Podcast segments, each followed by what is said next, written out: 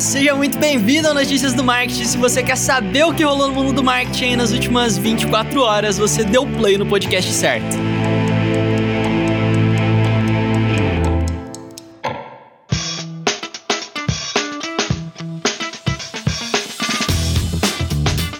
Quarta-feira, dia 15 de julho de 2020, metade do mês já. Caramba, metade do mês já. Eu tô aqui só pra te lembrar que o tempo tá passando. tá passando, tá passando e tá passando rápido e hoje tem muita notícia. Não sei se você tá acompanhando aí a gente lá no grupo do Telegram pra ter aquele gostinho de quero mais depois que o programa acaba, conferir as notícias na íntegra ali. Se não tiver, vai lá também, t.me barra notícias do MKT, tô te esperando lá, mas eu não vou nem me enrolar aqui hoje porque tem muita coisa. Então, Estevão, por favor, cara, manda daí a primeira notícia pra gente. Valeu, Vini! Chegando aqui com a primeira novidade, a Amazon lançou um novo carrinho, mas não é um carrinho virtual, é um carrinho de compras de verdade, chama-se Dashcart. E esse carrinho, óbvio, ele não é um carrinho comum, é um carrinho inteligente. E imagina, ele tem uma tela e você pode linkar a sua conta da Amazon com o carrinho e você coloca as coisas ali dentro e você pode fazer o checkout por conta própria uh, sem precisar de um caixa, na verdade, né? Então, basicamente, é um carrinho que faz o checkout automaticamente para você depois que você passa de um determinado ponto. Enfim, não tá claro para mim exatamente como funciona, não tem uh, um vídeo de demonstração ainda, só essa descrição. E você deve estar tá se perguntando, a Amazon também tem o Amazon Go, que é aquele mercado que você pega as coisas, coloca e conforme você pega, ele já vai considerando que você é, pegou aquele produto quando você faz o checkout automático. Enfim, um processo mais autônomo para você fazer compra também sem a necessidade necessidade de existir um caixa. Né? É, é, a princípio, existem algumas especulações a respeito de como a Amazon vai encaixar isso no pool dela. A princípio, esses carrinhos vão testar, é, estar em teste nas lojas da Amazon. Mas para mim fica muito claro uma coisa: um carrinho é uma tecnologia contida. Né? Não é algo que eu preciso de uma estrutura de câmeras normalmente para conseguir executar a mesma coisa. Uma estrutura de uma loja autônoma é muito maior do que um carrinho autônomo. O que abre todo um espaço para a gente uh, questionar a respeito de como a Amazon pode distribuir essa tecnologia para concorrentes, inclusive, né? Então, acho que abre um novo segmento no mercado de carrinhos inteligentes. Vamos ver o que, que vai virar. Mas gerou um burburinho aí. O fato de estar tá integrado completamente com a sua conta da Amazon é algo bem interessante. Cara, já é terça-feira e nada do Banco Central liberar esses pagamentos do WhatsApp, né? eu tô preocupado, eu tô preocupado que eu vou perder meus 5 reais ali. É, mas só para não dizer que, ele, que o WhatsApp não foi citado aqui, eu vou atualizar vocês mais uma vez sobre esse caso, né? Só para vocês terem uma noção de como tá perto o negócio, só falta alguém ali dar, dar uma canetada mesmo, a gente tá muito perto dessa liberação. É, eu tinha falado para vocês na sexta-feira que a Mastercard e a Visa Visa tinham enviado uma carta para o Banco Central pedindo a liberação de, da, da função de pagamentos do WhatsApp, detalhando ali um pouco melhor todos os protocolos de segurança que eles iam usar. E agora o Banco Central está analisando essa carta e o diretor da, eh, de organização do sistema financeiro do Banco Central, o João Manuel Pinho de Melo, participou de uma live com valor econômico nesse fim de semana, onde ele comentou esse caso e tudo que estava rolando ali. E aí ele disse que a maioria das dúvidas que o Banco Central tinha sobre esse caso do WhatsApp já foram sanadas, mas que ainda não está claro se a ferramenta nova vai trazer impactos negativos na questão de competitividade, né? Então, segundo o João de Mello, na época do anúncio, o WhatsApp estava informando que ia atuar ali com as bandeiras Visa e Mastercard, é, o Nubank o Sicredi, o Banco do Brasil, e a Cielo como intermediadora, né? E a questão aí é, será que foi ofertado mesmo para todos os bancos e bandeiras e só essas quiseram participar? Ou será que não foi ofertado para todo mundo?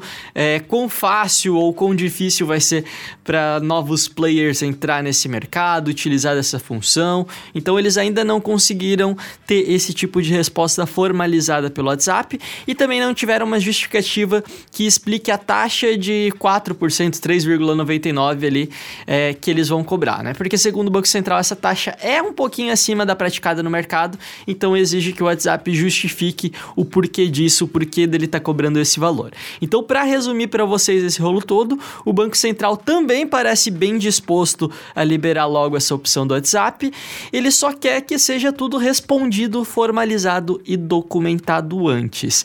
E aí, segundo o que foi falado ali na live, o Banco Central é sim a favor de que essas gigantes da tecnologia, tipo Apple, Facebook e WhatsApp, entrem no sistema financeiro brasileiro, mas como elas já chegam com uma base de usuários muito grande, isso pode desequilibrar as coisas muito rapidamente. Então eles precisam de alguns cuidados extras, né?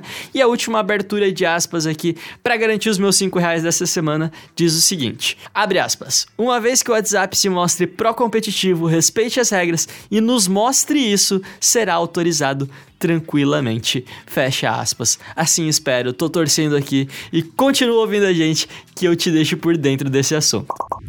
E a guerra da China com os Estados Unidos chegou na Inglaterra quando o assunto é tecnologia. Olha só. A Inglaterra vai banir equipamentos da Huawei empresas de telecom. Uh, especificamente para tecnologia aqui, que eu estou me referindo, é o 5G, e o governo deu até 2027 para não ter nenhum resquício de equipamentos da Huawei nas empresas de telecom, eh, né, quando o assunto é 5G, na Inglaterra. Né? Isso tem um peso muito maior do que simplesmente a não vamos adotar mais tecnologia chinesa. E eu não sei se você sabe, mas Hong Kong já foi uma colônia da Inglaterra. Né? Então, porque ela durante 100 anos após a Guerra do Ópio foi colônia da Inglaterra, depois passou para a China em 97, agora os, o futuro teoricamente vai ser definido em 2047, porque a China teria esse uh, essa entre aspas, muitas aspas aqui, tá? Essa posse parcial aí de Hong Kong até 2047. Né? Isso está gerando uma série de protestos, você já deve ter visto. Os protestos são por porque justamente por conta de sobreposição de algumas leis entre o que pode a China e o Hong Kong e o que não pode, um dos exemplos que causou muito problema recentemente foi a questão da extradição de pessoas uh, de Hong Kong para a China a pedido do governo da China, né, o que é uma coisa estranha. Tem outros dados, tem várias coisas, mas que entra muito num contexto histórico, mas que representa a importância do que eu estou te falando. Por exemplo, apenas 3% das pessoas entre 18 e 29 anos se declaram chineses em Hong Kong.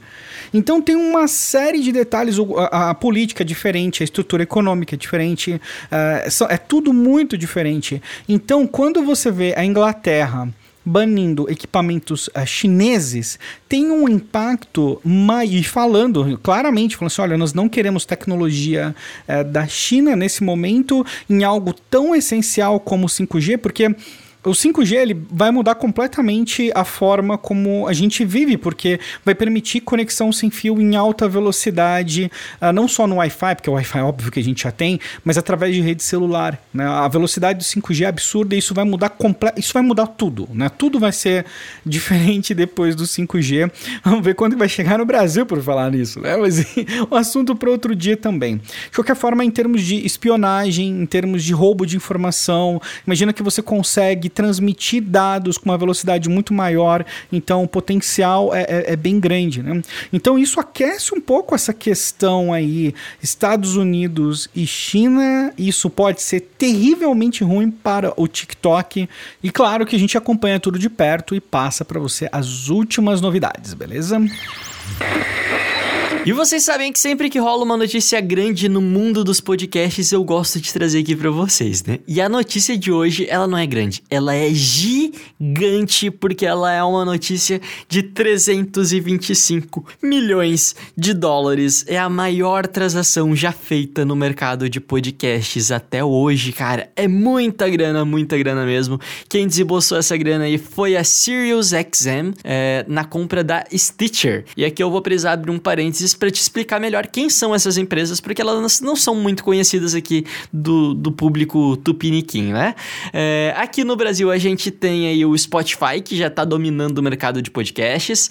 Ele lidera a maioria das pesquisas, é, seguido ali do Apple Podcasts, um pouquinho do Google Podcasts talvez, mas o Spotify com certeza está em primeiraço e a maioria das pessoas, provavelmente é, você que está escutando a gente agora, existe uma grande possibilidade de você estar tá escutando a gente via Spotify. Mas fora do Brasil, principalmente falando ali de Estados Unidos, onde o, o mercado de podcasts é muito mais difundido, eles já têm vários outros players, incluindo muitas empresas que têm produções exclusivas, né? Então o que rola muito nos podcasts é, americanos é um negócio meio que Netflix, Amazon Prime, assim, sabe? Então você paga uma assinatura para escutar programas que só tem naquele determinado aplicativo, naquela determinada empresa de assinaturas, né? Rola quase como um streaming podcastal. É, não que o que a gente tenha no Brasil não seja streaming, também é streaming, mas enfim, acho que você entendeu, né? Tem, cada uma dessas plataformas vai ter shows específicos que só estão disponíveis se você assina essas plataformas. E uma das maiores empresas nessas, nessa área é a SiriusXM, é, que já tinha comprado Pandora uns meses atrás, é, fechou um acordo com a Disney aí para produzir podcasts exclusivos de algumas franquias da Disney e agora gastou nada mais nada menos que 325 milhões de dólares dólares para comprar o Stitcher,